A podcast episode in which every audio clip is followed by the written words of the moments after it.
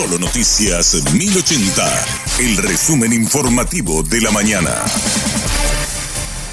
Hola, soy Susana Arevalo y este es el resumen informativo de la mañana. El director de policía de Itapúa, comisario Carlos Acosta, explicó los trabajos desplegados por la Policía Nacional tras la información de inteligencia que también fue remitida al Ministerio de Justicia. La información que nosotros recibimos es que iban a atacar entes bancarios, específicamente en la zona de María Auxiliadora o Coronel Bogado y por tal motivo nosotros reforzamos la cobertura en esos entes bancarios y cajeros automáticos, inclusive con personal del Grupo Especial de Operaciones. Las informaciones se comparten siempre con, con crimen organizado, con, con otras dependencias para que se procese esos datos, porque nosotros como prevención y seguridad lo que hacemos es compartir la información, elevamos las notas y ya muchas veces queda ya a cargo del personal especializado seguir el caso y es lo que hicieron de manera muy efectiva la gente de crimen organizado. ¿Alguien del Ministerio de Justicia solicitó apoyo para realizar un procedimiento en el Cerezo? A mí no me llegó ninguna nota. Eh, si es que eh,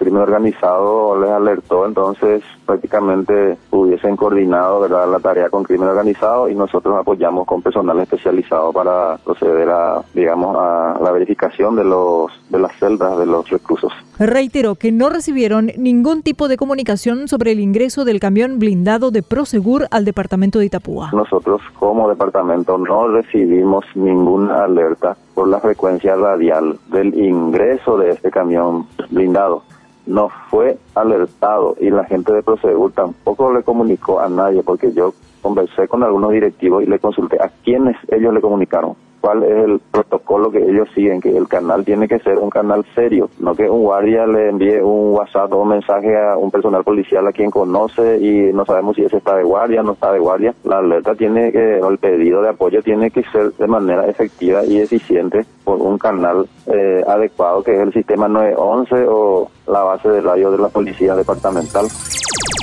Desde el Ministerio de Justicia aseguran que la nota remitida por el Departamento de Inteligencia de la Policía Nacional no ingresó por el conducto correspondiente. Esto motivó que se desestime la información, según explicó el viceministro de Política Criminal Rodrigo Nicora. Oficialmente este informe nunca fue recibido por el Ministerio de Justicia por los conductos correspondientes. No tiene ningún recibido, no hay ninguna validación en el documento que, está en poder de los medios de comunicación de que este informe del Departamento del Crimen Organizado haya llegado al Ministerio de Justicia. Sí, este informe que está firmado inclusive solamente por el eh, jefe de gabinete de la dirección ni siquiera está firmado por el comisario principal Luis López, que es el jefe del Departamento de Crimen Organizado, fue remitido de manera informal vía WhatsApp a un subalterno del encargado de la unidad de inteligencia del Ministerio de Justicia.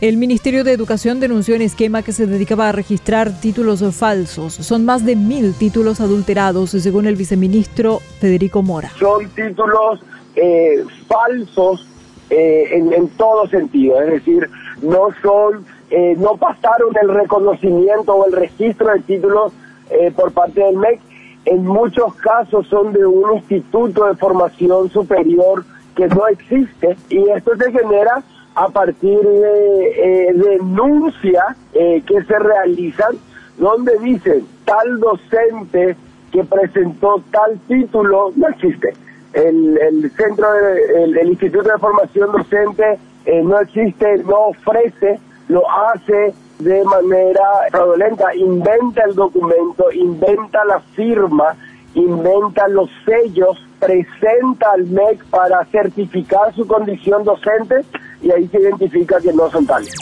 Paraguay quiere exportar a Estados Unidos 10.000 toneladas de carne en el primer año. La intención es ubicarse en el top 10 de exportadores de carne al mercado estadounidense, según el presidente del SENAXA, José Carlos Martín Campercioli. Creemos que en estos primeros 12 meses, a partir del 15 de diciembre que dice el reporte, vamos a, vamos a exportar. O sea, la carne, eh, tenemos que, la carne paraguaya, nuestro ranking de importación, tienen que, tienen que ubicarse en, los primeros 10 lugares. Eh, creemos que podemos llegar a 10.000 toneladas el primer año y después a partir ya del segundo año va a depender un poco del apetito comercial.